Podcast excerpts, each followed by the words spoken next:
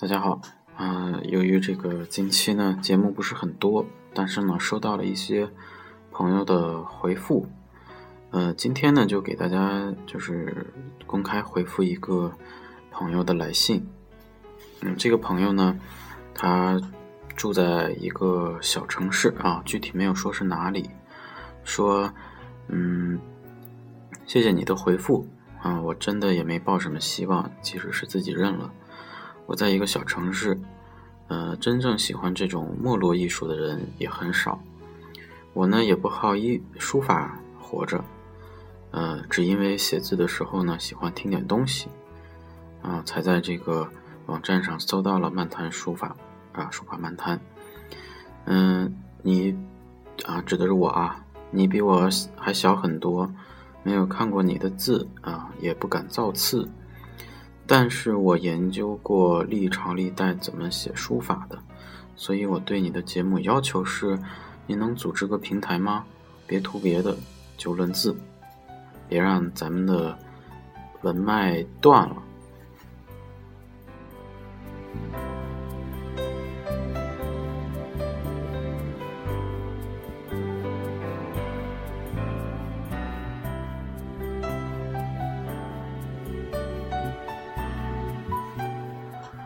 其实呢，我们就是开这个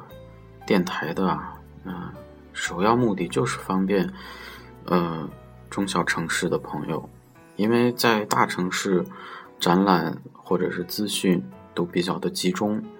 即使网上啊那个大家都能搜到一些东西，但是你身在一个大城市，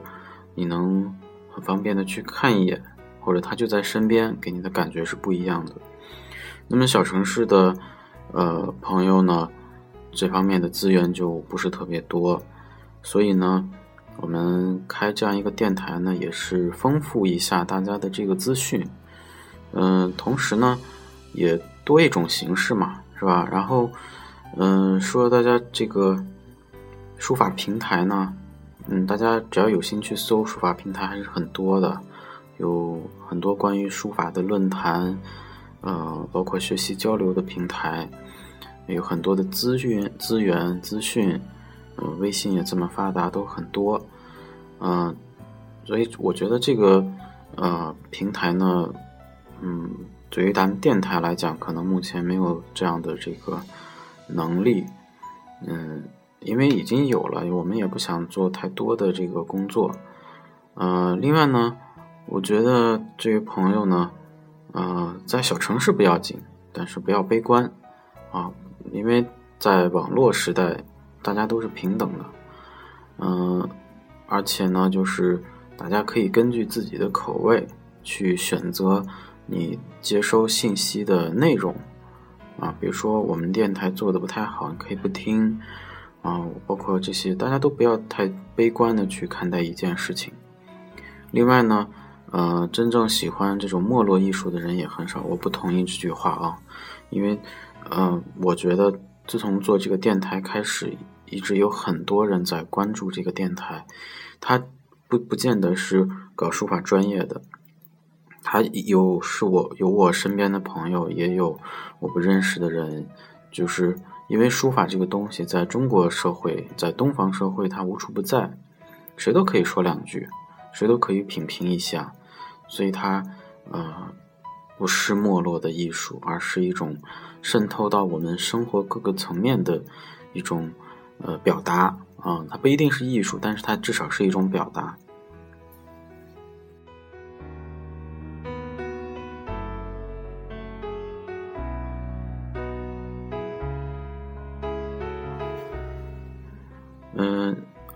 还说了啊，你比我还小很多，没看过你的字，也不敢造次，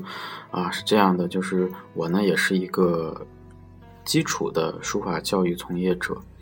啊，从零基础开始，所以呢，我呢也是在一个学习当中，只是呢从小练啊，有这么多年的经验，然后，嗯，做这样一个基础的教育工作，其实是这样的，就书法的学习感受。阶段，嗯，大家其实都一样的。不管你是初学者，还是已经有十多年书法的学习体验，你目前的对于学习的渴望和呃你的这个呃需求或者对自己的不满程度是一样的，真的，我我觉得就是大家不要去根据别人的精度去评判自己，因为每个人真的嗯千差万别。呃，我的字呢不是特，我不敢说随便写写就往网上贴，因为我觉得也是对大家的一种不尊重。我呢，呃，从事书法教育工作，创作的时间比较少啊，通常都以临摹为主，因为我觉得当你遇到一个学习上困难的时候，尤其书法，你最好的方式就是去临摹，啊，临摹的越多，你的感受越多，嗯。还有这位朋友呢，嗯，说研究过历朝历代怎么写书法的啊，嗯，我觉得就是他在说这句话的时候，可能是应该是有一些想法啊，但是没有写的很清楚。嗯，我觉得最好的研究就是去书写，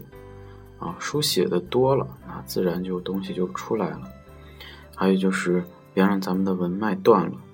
嗯，在这里呢，大家也啊，也都不要太悲观，因为这个文脉是不会断的。因为文脉它不是一个表面上的东西，它是一个深根于我们生活当中实处可见的一个东西。尤其在小城市或者小地方，大家不要小看这些渗透。嗯，而且这这几年的这个。传统文化热也非常的强盛，啊，当然这中间也有很多是是非非，那么它不会断的，所以大家就是有什么问题呢，都抱着一个乐观的态度。